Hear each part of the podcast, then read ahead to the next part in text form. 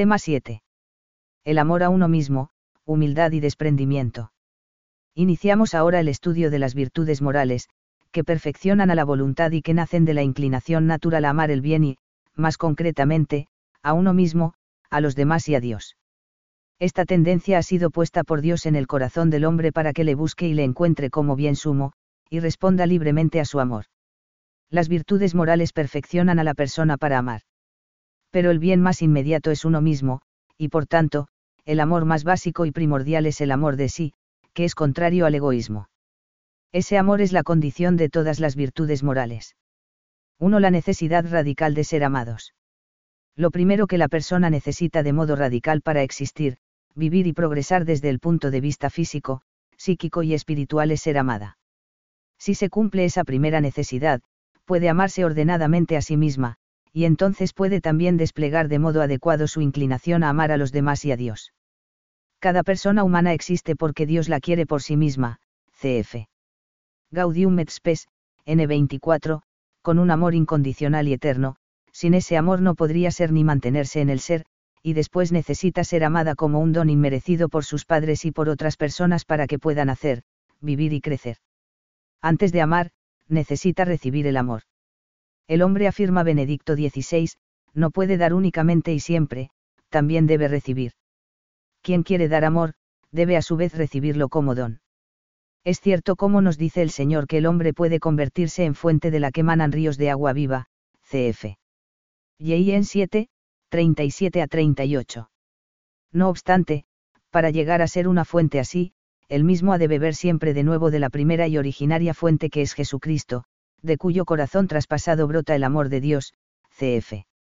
Y en 19, 34, de Iusqueritas est, n7. Cuando la persona es amada de verdad, se desarrolla en ella de modo adecuado, normal, su inclinación natural al amor de sí.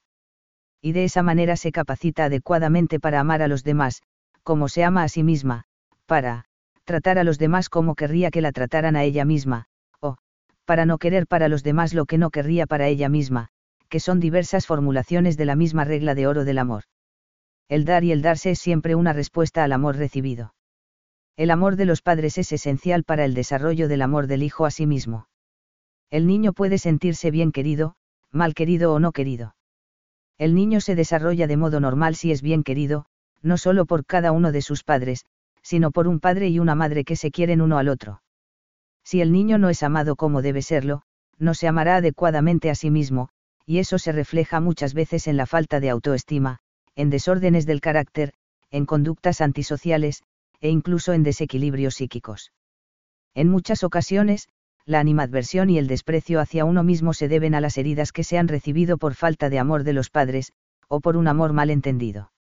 En el proceso de educación y desarrollo, la persona se hace consciente progresivamente del amor recibido de sus padres, y esa es la clave para que pueda percibir, antes o después, el amor de Dios, que es una llamada a vivir en amistad con Él.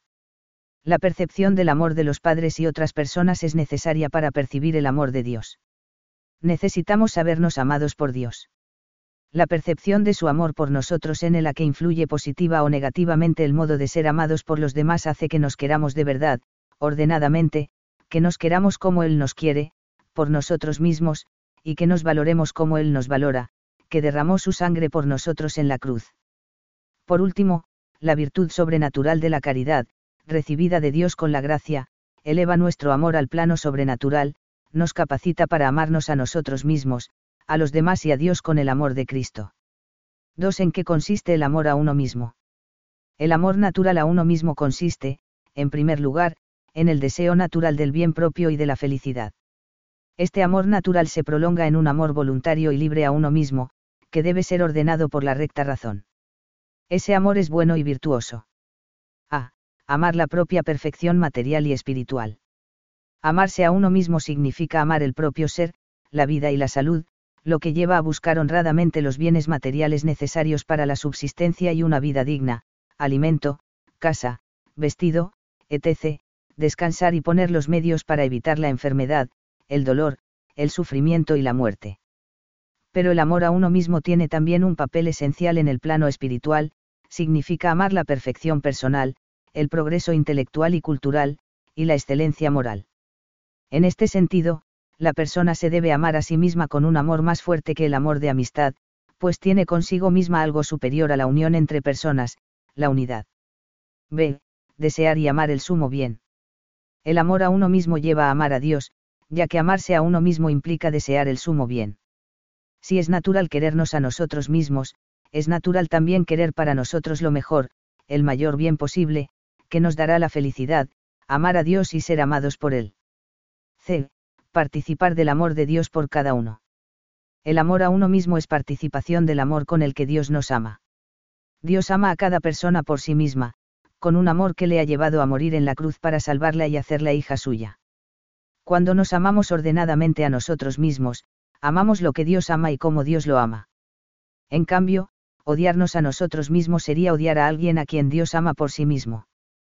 Por eso, algunas palabras del Señor que parecen negar la bondad del amor a uno mismo deben ser interpretadas adecuadamente, porque el que quiera salvar su vida la perderá, pero el que pierda su vida por mí y por el Evangelio la salvará. MC 8,35, si alguno viene a mí y no odia a su padre y a su madre y a su mujer y a sus hijos y a sus hermanos y a sus hermanas, hasta su propia vida, no puede ser mi discípulo, LC 14,26. Con estas y otras palabras, Jesús indica el camino del amor ordenado a uno mismo, que reclama siempre abrirse a Dios y a los demás. Pero esta apertura no es contraria al amor de sí, sino más bien al revés, es el modo de amarse de verdad a uno mismo. El mejor modo de amarme y salvar mi vida, algo que Jesucristo quiere con todo su corazón, es, perderla, por Cristo y el Evangelio, entregarla. D. Excluye el egoísmo.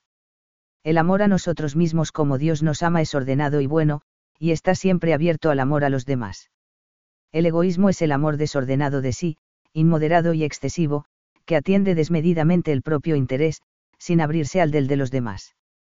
El desorden en el amor de sí consiste en que éste, en lugar de abrirse al amor de Dios y de los demás, se cierra sobre el sujeto, convirtiéndose en amor propio, en soberbia y egoísmo, pero entonces el amor a uno mismo deja de ser verdadero amor, ya no se ama el propio bien, sino su apariencia. El amor a uno mismo y el egoísmo se excluyen. El egoísta no se ama a sí mismo, sino que está en contradicción consigo mismo. De hecho, tanto el egoísmo como la soberbia suelen tener su origen en la falta de amor de sí auténtico, lo que lleva a la persona a sobreponer la máscara del ego al yo real querido por Dios. El egoísmo produce la disolución del yo, la huida de uno mismo, la alienación, por cualquier medio, sea la droga sea la actividad incesante. 2.1. Fundamento del amor a los demás. Afirma Santo Tomás que, el amor a los otros deriva en el hombre del amor que se tiene a sí mismo, pues se trata al amigo igual que uno se trata a sí mismo, summa contra gentiles, C153, N2. El amor ordenado de la persona hacia sí misma hace posible el amor de amistad. La forma y la raíz, del amor de amistad afirma el doctor Angélico es el amor con el que la persona se ama a sí misma, ya que con los demás tenemos amistad en cuanto nos comportamos con ellos como con nosotros mismos, STH, 22, Q25, A4C. El amor a uno mismo ofrece la forma y la medida del amor a los demás, ya que se debe amar al prójimo como a uno mismo es la condición del amor a los otros, pues el que no se ama a sí mismo no puede amar a otras personas, precisamente porque está contra sí mismo, no puede dar a los demás el amor que él no se tiene, en cambio, el que se ama a sí mismo puede amar a los demás como se ama a sí mismo, queriendo para ellos el bien que quiere para sí. Dándose a los demás con un amor que puede llevar incluso a dar la propia salud y la propia vida, uno se ama a sí mismo del mejor modo posible nuestra propia realización solo podemos alcanzar dándonos a los demás, el hombre, la única criatura terrena a la que Dios ha amado por sí mismo, no puede encontrarse a sí mismo si no es en el don sincero de sí, Gaudium et Spes, N24. Por tanto, el amor a uno mismo debe abrirse al amor de Dios y de todos los seres humanos. 2.2. Raíz y condición de las virtudes. La tendencia natural al conocimiento de la verdad, que hemos estudiado en el tema 2, tiene su condición en el amor natural a uno mismo, pues todos los hombres queremos conocer la verdad, y la consideramos un bien. Por tanto, el amor de sí, al ser la raíz del deseo de conocer la verdad, es también la raíz de las virtudes intelectuales, que nos perfeccionan con el conocimiento de la verdad. El amor a uno mismo es además la raíz de las demás virtudes morales. Por una parte, como ya hemos visto, del amor a Dios y a los demás, por otra, de la fortaleza y la templanza, que nos disponen a buscar, respectivamente, los bienes difíciles a los que aspiramos y los bienes placenteros que deseamos. 3. El cuidado de la vida y de la salud. Cuidar la propia vida y la salud es un deber que surge de modo inmediato del amor a uno mismo. La vida es un don de Dios que hemos recibido a través de nuestros padres. Es un tiempo que Dios nos concede para responder a su amor con el nuestro, para colaborar con Él en la edificación de la humanidad y para vivir nuestra vocación de hijos de Dios en Cristo. 3.1. La dignidad del cuerpo. El amor de sí implica el deber de cuidar el propio cuerpo, cuya dignidad debe ser apreciada por ser un elemento constitutivo de la persona y por estar llamado a ser templo de la Trinidad. La corporalidad es una dimensión constitutiva del yo. El cuerpo no es una cosa de la que la persona pueda disponer como si fuese algo ajeno a su ser personal. La persona humana es corporal, y el cuerpo humano es personal. De aquí podemos extraer dos principios importantes. El cuerpo es la persona en su visibilidad, por eso la relación con el cuerpo es inseparable de la relación con la persona. El cuerpo debe ser valorado de acuerdo con la dignidad personal de la que está revestido. En la revelación cristiana se pone de manifiesto la dignidad del cuerpo. El fundamento del especial valor y dignidad del cuerpo es la creación, a imagen y semejanza de Dios, cf. GN 1, 26 a 28. Cristo, con su encarnación, vida, muerte y resurrección, manifiesta que el cuerpo es algo bueno y que está destinado a participar en la glorificación sobrenatural. La redención del hombre obrada por el Señor alcanza a toda la persona. Por eso pregunta San Pablo a los de Corinto, ¿no sabéis que vuestros cuerpos son miembros de Cristo? 1 Co 6,15, o no sabéis que vuestro cuerpo es templo del Espíritu Santo, que está en vosotros y habéis recibido de Dios, y que no os pertenecéis. Habéis sido comprados mediante un precio. Glorificad, por tanto, a Dios en vuestro cuerpo, 1 Co 6,19 a 20. A lo largo de la historia, no siempre ha sido bien entendida la dignidad del cuerpo.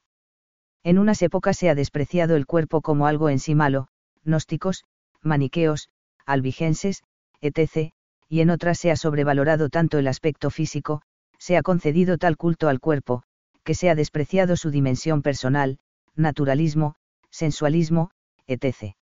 El culto al cuerpo suele estar en relación con el deseo de responder al canon de belleza impuesto por la sociedad, un deseo que a veces se convierte en esclavitud, y que tiene su origen en el desconocimiento de la propia dignidad. 3.2. El cuidado de la vida.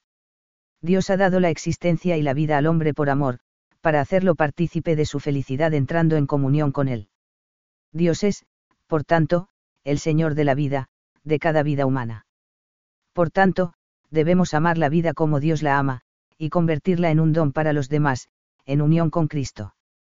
La inclinación natural a cuidar y mantener la vida propia ha sido puesta por Dios en nuestra naturaleza. Dios pone en nuestro corazón el deseo de custodiarla y realizarla, un deseo que debemos vivir libre y responsablemente como el primer deber y el primer derecho. No podemos considerarnos, por tanto, como señores absolutos de nuestra vida, sino solo como sus administradores. En consecuencia, hemos de ejercer nuestro papel con sabiduría y amor, siendo conscientes de que deberemos dar cuenta a Dios de nuestra propia vida y de cómo la hemos hecho fructificar. En el deber y derecho de cuidar la propia vida se funda la legitimidad de la defensa propia. El amor a sí mismo constituye un principio fundamental de la moralidad. Es, por tanto, legítimo hacer respetar el propio derecho a la vida.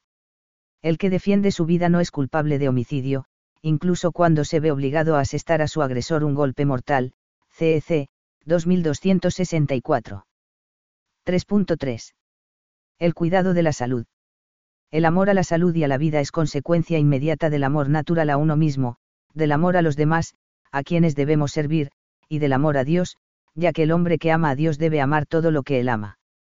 Cuidar la salud física y psíquica comprende los deberes de alimentarse, descansar, hacer ejercicio físico, cuidar la higiene, prevenir y curar las enfermedades, acudir al médico, etc.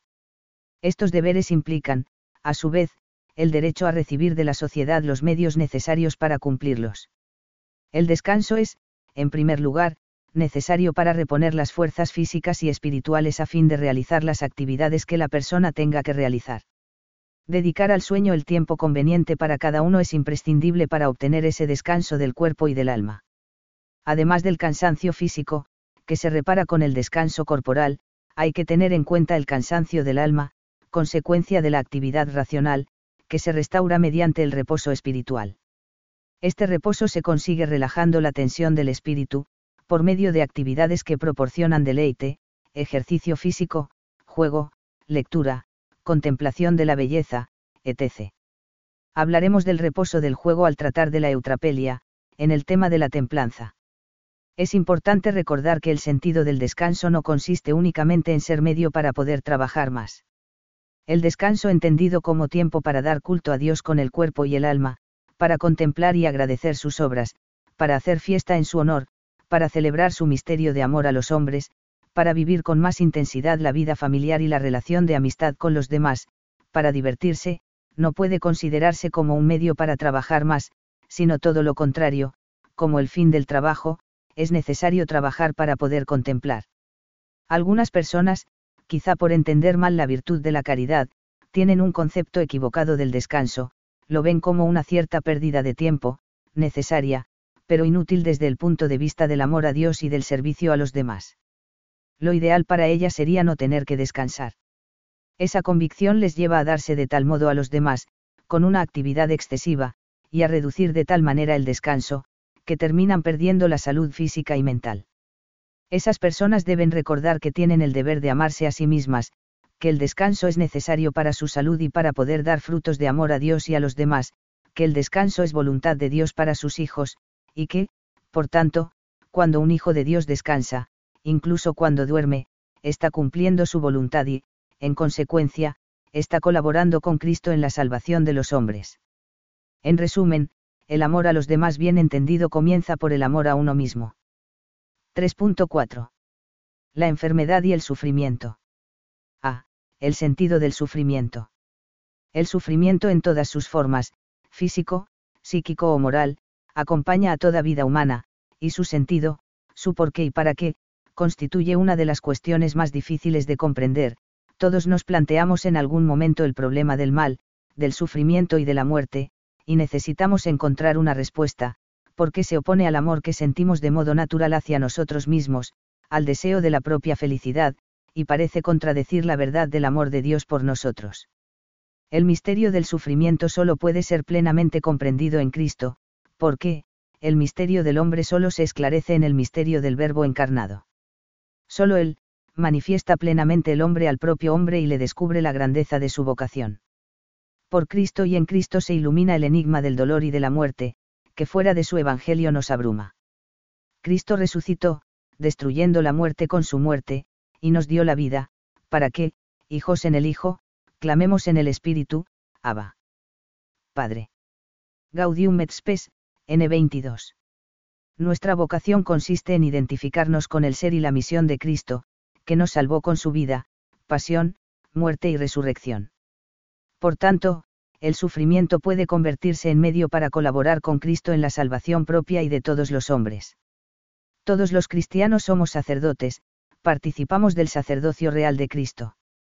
Y del mismo modo que Él se entregó como víctima en la cruz, por la redención de todos los hombres, nosotros debemos entregar nuestra vida y, concretamente, nuestros sufrimientos, formando con él una sola víctima. Esta entrega se realiza, sobre todo, en la Santa Misa, renovación del sacrificio de Cristo en el Calvario. Para el cristiano, la vida que incluye los sufrimientos pequeños o grandes y la misa están íntimamente unidas. Es en la misa donde la vida adquiere todo su sentido, y es en la vida donde se despliega la entrega que el cristiano ha hecho de sí mismo, con Cristo, por Cristo y en Cristo, en la misa. B. La actitud ante la enfermedad. El deber de cuidar la salud implica el deber de evitar las conductas que puedan deteriorarla y ser causa de enfermedades, y el de realizar todo aquello que sea necesario para mantenerla y mejorarla, como podría ser el ejercicio físico, el cuidado de la higiene personal y del hogar, los reconocimientos médicos, una alimentación adecuada, etc. Si a pesar de todo nos encontramos con la enfermedad, nuestro deber es poner los medios proporcionados y a nuestro alcance para curarnos. Y no solo curarnos, sino evitar o paliar el dolor, en la medida en que sea necesario para vivir la enfermedad de manera digna. Sin embargo, no siempre alcanzamos la curación, y en muchos casos, el mismo proceso de tratamiento implica algún tipo de malestar. ¿Cuál debe ser entonces nuestra actitud? Si comprendemos y reconocemos el sentido del sufrimiento, la enfermedad no nos conducirá a la angustia, al repliegue sobre nosotros mismos, ni a la desesperación y a la rebelión contra Dios. Por el contrario, hará de nosotros personas más maduras, nos ayudará a valorar lo esencial en la vida, y nos unirá más a Dios, cf. CEC, 1501. Veremos en la enfermedad la cruz de Cristo, la llevaremos por amor a Dios y a los demás, y podremos decir, completo en mi carne lo que falta a la pasión de Cristo, a favor de su cuerpo, que es la Iglesia, Col 1, 24. De todas formas, no podemos olvidar que, tanto en la enfermedad como en los sufrimientos, las personas necesitamos la ayuda, la compañía y la amistad de otras personas. Del mismo modo que nosotros hemos de estar dispuestos a cuidar a los demás cuando sea necesario, debemos, dejarnos cuidar, dejarnos ayudar, pues Jesús también cuenta con la amistad humana para animarnos y consolarnos. 3.5. El amor a la propia vida y la entrega a los demás. El amor a uno mismo debe abrirse al amor de los otros. El mejor modo de amarse a uno mismo es convertir la propia vida en un acto de culto a Dios y de servicio a los demás. En consecuencia, el cuidado de la vida y de la salud adquiere su pleno sentido cuando se hace para servir mejor a los demás y a Dios. Por eso al deber de cuidar la propia vida no se opone el arriesgarla por otras personas, tanto cuando se trata de actuaciones profesionales, el médico que se expone a peligro de contagio, como de actos de solidaridad con el prójimo, como socorrer a los que necesitan auxilio en un accidente, etc. Un caso concreto lo constituye la donación de órganos y la disposición a ser sujetos de investigación y experimentación médica. La donación de órganos, dentro de los límites derivados de la dignidad del donante y del receptor, es buena, un acto de solidaridad y de caridad, siempre y cuando haya esperanzas fundadas de éxito, y no implique un perjuicio grave e irreparable para el donante. Lo que siempre se debe evitar, tanto en la donación de órganos como en ser sujetos de investigación médica, es poner en peligro la vida, comprometer gravemente la salud, o arriesgar imprudentemente la integridad personal. 3.6. La actitud ante la muerte. A. El sentido de la muerte. La actitud ante la muerte depende, sobre todo, de la concepción del mundo, del hombre y de Dios que tenga la persona. La concepción materialista afirma que no tiene ningún sentido preguntarse por el sentido de la muerte. Sin embargo, el corazón humano, hecho para ser eternamente, y amar y ser amado absolutamente, se resiste ante la nada. La concepción trascendente, en cambio, se pregunta por el sentido de la muerte, la cumbre del misterio de la condición humana, y encuentra en la fe cristiana la respuesta y, por tanto, la esperanza de la felicidad absoluta a la que la persona humana aspira. El sentido humano y cristiano de la muerte puede resumirse así. La muerte es el final de la vida en la tierra. Es un hecho natural que alcanza a todos los seres humanos, cf. CEC, N 1007. La muerte es consecuencia del pecado, CEC, N 1008. El plan de Dios era que el hombre no muriera, la muerte entró en el mundo por el pecado, es, salario del pecado, RM 6, 23, CF. GN 2, 17, y está destinada a ser vencida y desaparecer. La muerte fue asumida y aceptada por Cristo, y de ese modo ha pasado a ser camino de redención. La muerte es el paso para llegar a la resurrección y a la vida, CF. CEC, en 1010 a 1012. Una persona enamorada de Dios puede llegar a ver la muerte con ilusión, porque es el paso previo al encuentro con el amado. B el cuidado de la vida y la asistencia espiritual en la fase terminal. El enfermo terminal debe ser tratado según su dignidad de persona, su vida es tan valiosa como la del niño, y merece el mayor respeto y la atención más solícita. Lo primero y más importante es la atención humana y cristiana al moribundo, sobre todo por parte de las familias y de los asistentes sanitarios.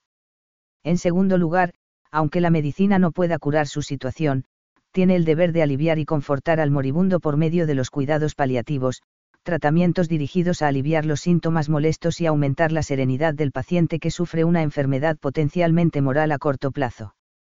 Respecto a la intervención médica, hay que tener en cuenta algunos criterios básicos. La anticipación de la muerte, como consecuencia del uso de analgésicos que alivien o supriman el dolor, es lícita si se sigue como efecto no querido de una causa justa o razonable, que en este caso es el intento de mitigar el dolor de manera eficaz. La supresión de la conciencia, como efecto del uso de analgésicos no es lícita si solo se pretende evitar al moribundo que sea consciente de su muerte. Pero es lícita si la finalidad es evitar al moribundo dolores fuertes e insoportables. De todas formas, es necesario que antes cumpla los deberes morales, religiosos, etc., que tenga, o que pueda hacerlo en el futuro. En ambos casos, se requiere el consentimiento informado del enfermo. Si no está en condiciones de expresarse, la presunción razonable es que desea tomar los analgésicos según los consejos del médico. Respecto a la asistencia espiritual, es importante saber que el moribundo tiene derecho a contar con los auxilios necesarios para vivir el trance de la muerte. Tiene derecho al anuncio del Evangelio, cuyas manifestaciones son la caridad, la oración y los sacramentos, CF para estas cuestiones a Sarmiento, 2006, 158 a 161. 3.7. Los atentados contra la salud y la vida. A. La drogadicción. Según la Organización Mundial de la Salud, OMS, se considera droga toda sustancia que, introducida en el organismo, produce una alteración del funcionamiento natural del sistema nervioso central del individuo y además es susceptible de crear dependencia, ya sea psicológica, física o ambas. Pueden modificar la conciencia, el estado de ánimo o los procesos de pensamiento de un individuo. Entre las conductas que se deben evitar porque deterioran la salud, citamos la drogadicción y el uso inmoderado del alcohol, que pueden llegar a destruir a la persona desde el punto de vista físico y psíquico, y, en consecuencia, a impedir su carácter relacional, el uso excesivo del tabaco, etc. Con frecuencia, la causa de algunas de estas conductas, además de las influencias del ámbito de relación social, puede encontrarse en la necesidad de escapar de uno mismo, de enajenarse, como reacción a situaciones de gran sufrimiento, o bien como respuesta al estado anímico que lleva consigo la falta del verdadero sentido de la vida. B. El suicidio. Al deber de cuidar la propia vida se opone el suicidio, que consiste en la destrucción directamente querida de la propia vida. Es también un suicidio la eutanasia realizada por voluntad del paciente. Algunos consideran equivocadamente que la persona es dueña absoluta de su vida y que, por tanto, puede decidir acabar con ella, al menos en determinadas circunstancias dolorosas o cuando se percibe que la vida ya no tiene sentido. El suicidio, bajo el punto de vista objetivo, es un acto gravemente inmoral, porque comporta el rechazo del amor a sí mismo y la renuncia a los deberes de justicia y de caridad para con el prójimo, para con las distintas comunidades de las que se forma parte y para la sociedad en general. En su realidad más profunda, constituye un rechazo de la soberanía absoluta de Dios sobre la vida y sobre la muerte, proclamada así en la oración del antiguo sabio de Israel, tú tienes el poder sobre la vida y sobre la muerte, haces bajar a las puertas del Hades y de allí subir, SB 16, 13, CF. TV 13, 2, Evangelium Viate, N66. Es importante tener en cuenta, sin embargo, que la responsabilidad subjetiva puede quedar atenuada o incluso anulada por determinados condicionamientos psicológicos, enfermedades psíquicas, culturales y sociales. C. La eutanasia. Para juzgar correctamente la eutanasia, es necesario definirla con claridad. Por eutanasia en sentido verdadero y propio se debe entender una acción o una omisión que por su naturaleza y en la intención causa la muerte, con el fin de eliminar cualquier dolor. Juan Pablo II, Enc. Evangelium Vitae, N65. Cosa diferente es renunciar al llamado exceso médico o ensañamiento terapéutico, que consiste en, intervenciones médicas ya no adecuadas a la situación real del enfermo, por ser desproporcionadas a los resultados que se podrían esperar, o bien por ser demasiado gravosas para él o su familia, Evangelium Vitae, N65. Renunciar a medios extraordinarios o desproporcionados no equivale al suicidio, sino que expresa más bien que se acepta la condición humana de la muerte.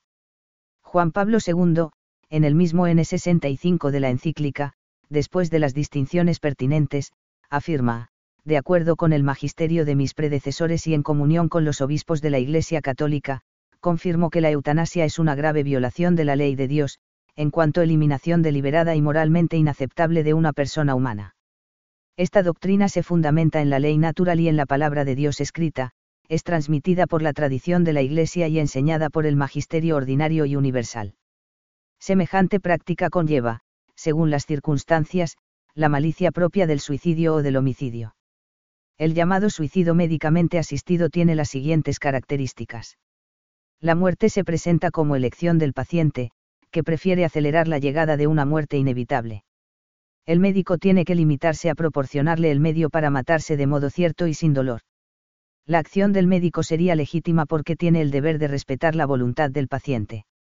Se trata, sin duda, de una acción objetiva y gravemente inmoral, tanto por parte del paciente, suicidio, como por parte del médico, eutanasia. Por último, conviene saber que el documento de voluntades anticipadas o testamento vital es un documento en el que la persona expresa cómo quiere ser tratada si se encuentra en una fase terminal en la que no puede manifestar su voluntad. Como es lógico, la legitimidad moral del testamento vital depende de lo que se exprese en él. 4. La virtud del desprendimiento. Para que el amor a uno mismo no degenere en egoísmo y soberbia, y podamos darnos a Dios y a los demás, viviendo nuestra vocación de seguir a Cristo, necesitamos dos virtudes fundamentales, el desprendimiento y la humildad. Estudiamos ahora la primera. Pensamos que el desprendimiento no puede identificarse sin más con la generosidad, sino que es condición suya, además de ser condición de la apertura del amor de sí a los demás y a Dios. En algunos tratados se estudia el desprendimiento bajo el nombre de pobreza, como uno de los consejos evangélicos. Pero el término, desprendimiento, nos parece mucho más amplio y claro que el de pobreza, y, por otra parte, esta, entendida muchas veces como la no posesión de bienes, solo es un modo específico de vivir el desprendimiento, virtud que Jesucristo pide a todos. Entendemos por desprendimiento la virtud que consiste en amar ordenadamente, como medios, los bienes que necesitamos para la vida, bienes del cuerpo, como la salud, bienes materiales, como el alimento, el vestido, la casa, etc el desprendimiento hace que el deseo de esos bienes se mantenga dentro del orden de la razón iluminada por la fe. Esto conlleva que tales bienes se quieran solo como medios para la propia perfección, para servir a los demás y a Dios, y no como fines a los que se subordina el corazón. El egoísmo, en cambio, induce a la persona a poseer y gozar de tal modo las cosas, que se oscurece y cierra su apertura a Dios. Somos administradores de los bienes, no sus dueños, cf. MT 25, 14 a 30, y siempre hemos de utilizarlo sabiendo que no tenemos aquí ciudad permanente, cf. GEB 13,14. El desprendimiento implica, por tanto, utilizar esos bienes como si no fueran nuestros, lo que se manifiesta en la práctica cuando aceptamos que Dios nos los quite. A pesar de la partícula negativa des, el concepto de desprendimiento tiene el sentido positivo de dejarlo aprendido, a fin de gozar de la plena libertad de los hijos de Dios. Desprendimiento quiere decir estar libre de ataduras para abrirse a la gracia, al plan de Dios, sin dejar que el amor recto a uno mismo se desvíe, y que, convirtiéndose en egoísmo, nos esclavice. De ahí que el Señor pida a todos sus discípulos, a todos los que quieran seguirle, el desprendimiento de sus bienes. Pero antes de ver cómo han de vivir el desprendimiento los discípulos, veamos cómo la vivió y enseñó Cristo. 4.1. La clave del desprendimiento. El egoísmo consiste en querer el dominio, el poder sobre las cosas, poniendo en ese poder nuestra felicidad y salvación, nuestro bien absoluto. De este modo, nos convertimos en esclavos de las cosas. En eso consiste ser ricos, en el sentido que da a esta palabra el Nuevo Testamento. Lo contrario es ser pobres de espíritu, a los que el Señor promete el reino de los cielos, cf. MT 5,3 que significa confiar solo en Dios, ser libres, y poner en él la felicidad y salvación. No hay más opciones, libres o esclavos, adoradores de Dios o de las riquezas.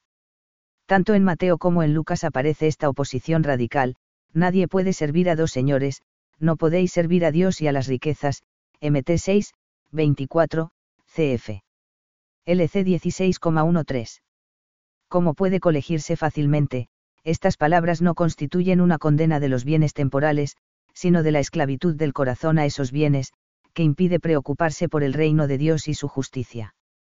El desprendimiento o su falta indican una orientación radical en la vida de la persona, o ésta se pone al servicio del reino de Dios, o se deja esclavizar por las cosas, convirtiendo el amor a uno mismo en egoísmo. La avaricia en su sentido más profundo es una especie de idolatría, cf. Col 3,5. Aquí está la clave del desprendimiento, no consiste propiamente en no tener cosas, o en tener más o menos cosas, aunque el desprendimiento debe incluir, sin duda, manifestaciones externas, en tener o no bienes corporales, etc. Desprender el corazón de las cosas es perfectamente compatible con tenerlas y utilizarlas. No tener nada propio es un modo, entre otros, de vivir el desprendimiento o pobreza, pero no el único. La mayoría de las personas necesitan tener cosas propias para poder vivir, sacar adelante a sus familias, etc. No consiste la verdadera pobreza en no tener, sino en estar desprendido, en renunciar voluntariamente al dominio sobre las cosas. Por eso hay pobres que realmente son ricos. Y al revés, ese José María, 2002, N632.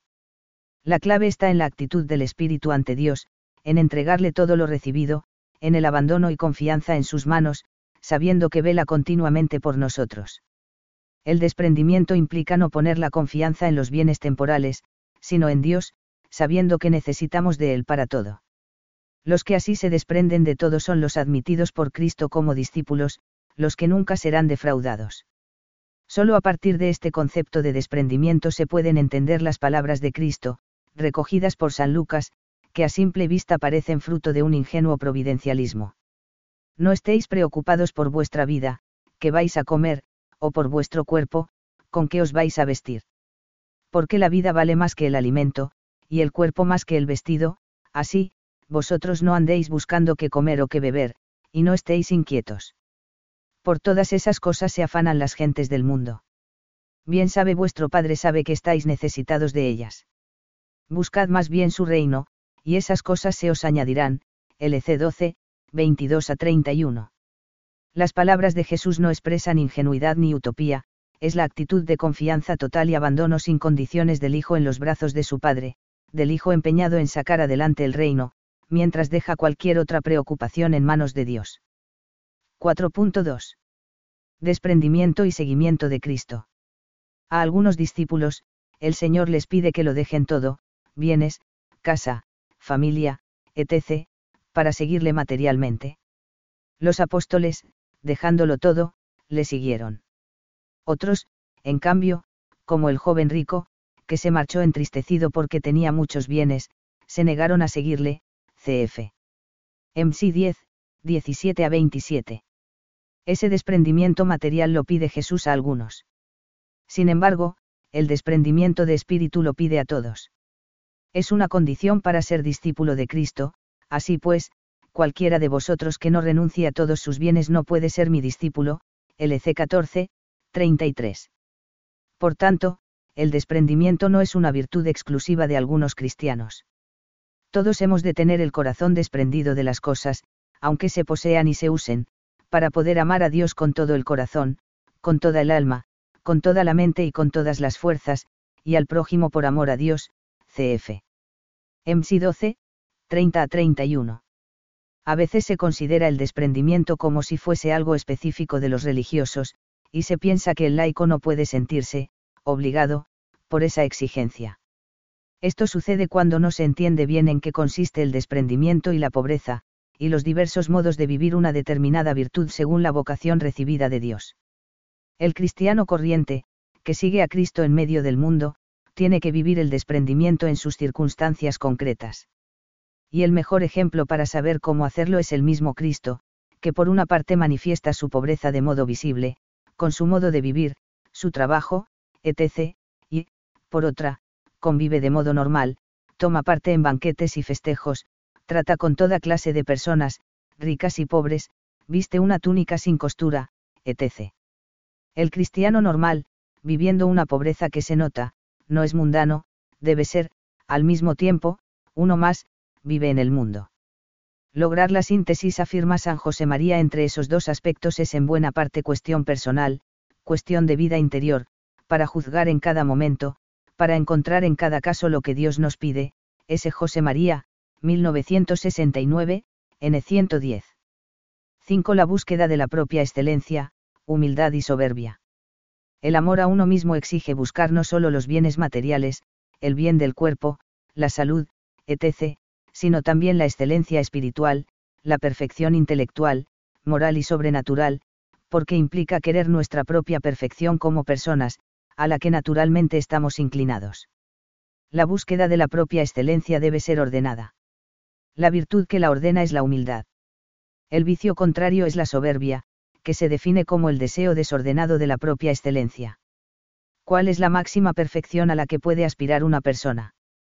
Podríamos decir que la persona desea asemejarse lo más posible a Dios en el conocimiento y en la bondad, incluso que todo hombre aspira a ser Dios. El problema es cómo se realiza esa aspiración, con Dios o sin Dios, con humildad o con soberbia. Por la revelación divina sabemos que esa aspiración se puede realizar, estamos llamados a ser dioses por participación, hijos de Dios por gracia, otros Cristos, hijos en el Hijo. Es decir, estamos llamados, en efecto, a ser dioses con Dios. Y esto no se obtiene por las propias fuerzas o méritos, sino que lo recibimos gratuitamente de Dios por la fe y el bautismo. En cambio, el pecado de nuestros primeros padres consistió en la soberbia, en querer ser como dioses sin Dios, desconfiando de su Creador, lo desobedecen y quieren ser los creadores del bien y del mal. Para adquirir la perfección intelectual y moral, tanto desde el punto de vista humano como sobrenatural, la condición necesaria es la humildad. Sin humildad no hay virtud humana ni sobrenatural, porque toda virtud está ordenada a Dios o toca a Dios, algo cuya condición imprescindible es la humildad porque su esencia es referirlo todo a Dios, la soberbia, en cambio, lo refiere todo a uno mismo. Estamos convencidos, con la tradición cristiana, de que la humildad es una virtud capital, condición de todas las virtudes, incluso de las sobrenaturales, a pesar de que en la summa teología aparezca en el ámbito de la templanza, subordinada a la modestia. Por tanto, conviene que su lugar esté más de acuerdo con su naturaleza. En nuestra opinión, ese lugar está en la raíz de todas las virtudes, en el amor a uno mismo, junto al desprendimiento. 5.1. Humildad y conocimiento de la verdad. Para que la aspiración de la persona a la excelencia sea ordenada tiene que partir del conocimiento de la verdad sobre sí misma y sobre Dios. Pero no basta conocerla, es preciso, reconocerla, aceptarla, quererla, para después vivir de acuerdo con ella. En este sentido la humildad tiene una importante dimensión cognoscitiva, además de moral. Es la base que permite adquirir la sabiduría humana y la prudencia, y prestar a Dios el obsequio de la fe a todo lo que Él revela. La persona soberbia, en cambio, no reconoce la verdad, sino que se apropia de ella, la crea, se convierte en, dueño de la verdad. La humildad tiene dos aspectos que no siempre se tienen en cuenta. En los libros de espiritualidad y en la predicación, suele ponerse de relieve el primero de ellos, el negativo, y por eso no es raro que la humildad se considere como el reconocimiento, a veces exagerado, de todo lo malo que puede darse en la persona. A. El reconocimiento de nuestra nada y miseria. Desde el punto de vista ontológico, hemos recibido de Dios nuestro ser, y, con él, el cuerpo y el alma, la vida, la inteligencia y la voluntad, la libertad, y más o menos talentos. De todo esto, no tenemos ningún mérito. Podemos decir que, por nosotros mismos, no somos nada. De ahí que resulten tan ridículas las personas que se enorgullecen, por ejemplo, de su inteligencia o de su belleza, como si fueran méritos propios. Desde el punto de vista moral, tenemos que reconocer nuestras debilidades y defectos, nuestros pecados y miserias, que son ofensas a Dios y a los demás. En este segundo aspecto, debemos admitir nuestro protagonismo, aunque también hayan influido otras personas consciente o inconscientemente. B. El reconocimiento de nuestra dignidad. A pesar de no ser nada, de haberlo recibido todo y de no haber empleado bien nuestra libertad, es muy importante conocer y reconocer la verdad sobre nuestro valor de personas creadas por el amor de Dios, redimidas al precio de la sangre de Cristo, por amor, y, por tanto, convertidas en hijas de Dios, partícipes de la naturaleza divina, otros Cristos. Somos personas que, con la gracia, han recibido las virtudes sobrenaturales gratuitamente, y que, con la ayuda divina, han adquirido ciertas virtudes humanas. He aquí la otra cara de la humildad, con Dios nos convertimos en dioses por participación, y nuestra aspiración natural a la perfección es colmada de un modo que no podíamos imaginar. Esta dignidad de la persona humana hace exclamar a San León Magno, despierta, oh hombre, y reconoce la dignidad de tu naturaleza. Recuerda que fuiste hecho a imagen de Dios, esta imagen, que fue destruida en Adán, ha sido restaurada en Cristo. Haz uso como conviene de las criaturas visibles, como usas de la tierra, del mar, del cielo, del aire, de las fuentes y de los ríos, y todo lo que hay en ellas de hermoso y digno de admiración conviértelo en motivos de alabanza y gloria del Creador. Sermón 7 en la Navidad del Señor, 2.6.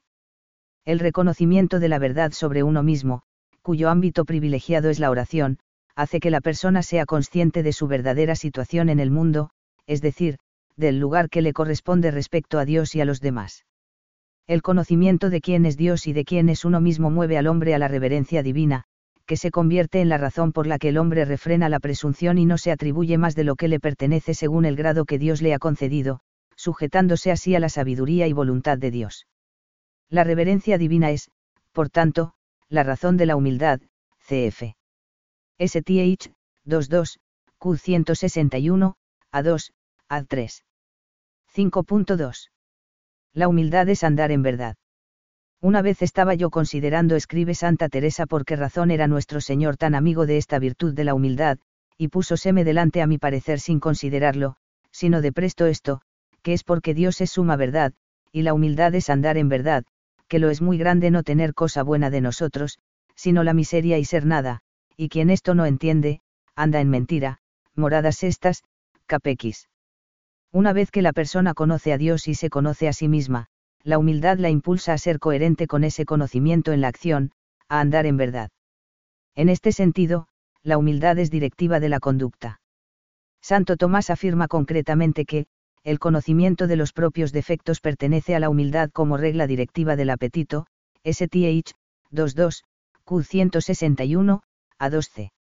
La persona humilde actúa siempre de acuerdo con la verdad sobre Dios, sobre ella misma y los demás de ahí que la humildad sea condición sine qua non de todas las virtudes, incluso de las teologales. Esto significa que cuando la persona humilde se plantea hacer o alcanzar su excelencia, como conoce sus cualidades positivas y también sus defectos y limitaciones, pone en acción las primeras, lo contrario sería falsa humildad, y a la vez pide a Dios y a los demás la ayuda que necesita. Así, la humildad es la base de la fortaleza y de la esperanza.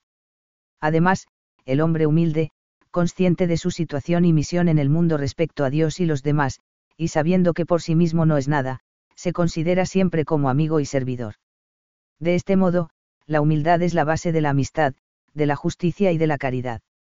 Por último, cuando la persona humilde crece en unión con Dios y en las virtudes, como es consciente de que sus fuerzas son prestadas, no atribuye esa riqueza a mérito propio y, por tanto, no se enorgullece de ello, sino que lo atribuye a la ayuda de Dios y de los demás y la agradece.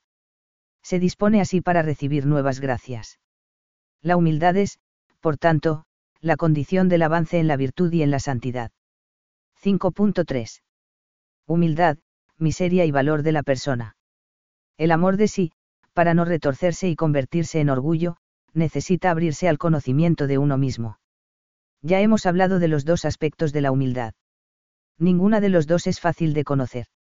El de nuestra miseria nos cuesta mucho aceptarlo, el de nuestro valor, nos cuesta aceptar que es un don recibido. En la Sagrada Escritura encontramos muchos pasajes y enseñanzas de Cristo sobre la importancia de reconocer nuestra miseria para ser perdonados por Dios, recordemos, por ejemplo, la parábola del fariseo y del publicano, la parábola del hijo pródigo, el milagro del ciego de nacimiento, etc. Sería muy extenso intentar aquí incluso una síntesis de las enseñanzas de este aspecto de la humildad. Queremos, en cambio, dedicar una breve consideración a la importancia del reconocimiento del valor que tenemos como personas creadas y redimidas por Dios, y de las consecuencias de este reconocimiento para nuestra vida moral. Dicho reconocimiento comienza por entender que ser personas creadas significa ser pensadas y queridas por Dios, una a una, y puestas en la existencia por amor, para que entremos en comunión de conocimiento y amor con Él, y hacernos así partícipes de su felicidad. Somos hijos de Dios por creación. Pero, además, hemos recibido otra afiliación divina más elevada, gracias al amor redentor de Cristo, somos hijos de Dios por la gracia, otros Cristos. Las personas necesitamos ser valoradas y queridas, necesitamos la afirmación de nuestro ser. Al principio, esa valoración la recibimos de nuestros padres, y en realidad siempre necesitamos recibir amor de los demás. Pero solo nos damos cuenta de nuestro verdadero valor cuando percibimos el amor de Dios por nosotros. Entonces nos sentimos verdaderamente queridos, valorados, comprendidos, amados. Y en consecuencia nos amamos de verdad a nosotros mismos. El problema surge cuando no conocemos esta valoración de Dios y, por tanto, no nos queremos de verdad. Entonces, nuestra necesidad de amor y valoración busca otros medios, quedar bien ante los demás y ante nosotros mismos por nuestra eficacia, por nuestras ideas, por los éxitos que obtenemos, por nuestra inteligencia, por nuestros logros, etc. Y todo eso constituye un disfraz con el que tratamos de esconder nuestro verdadero yo, al que no queremos o apreciamos. Ya no hay sinceridad de vida, sino búsqueda de la apariencia. Ya no hay humildad, reconocimiento de la verdad sobre nosotros mismos, sino orgullo y vanidad, hipocresía y falsedad. Tarde o temprano, la persona siente que su vida es fracaso y vacío, y que sus esfuerzos para mantener su ego a flote no tienen ningún sentido. Una parte importante de la formación moral de la persona, de su lucha para vivir las virtudes, es rechazar el disfraz y la apariencia, y amarse de verdad a sí misma, con un amor que se fundamenta en el amor creador y redentor de Dios.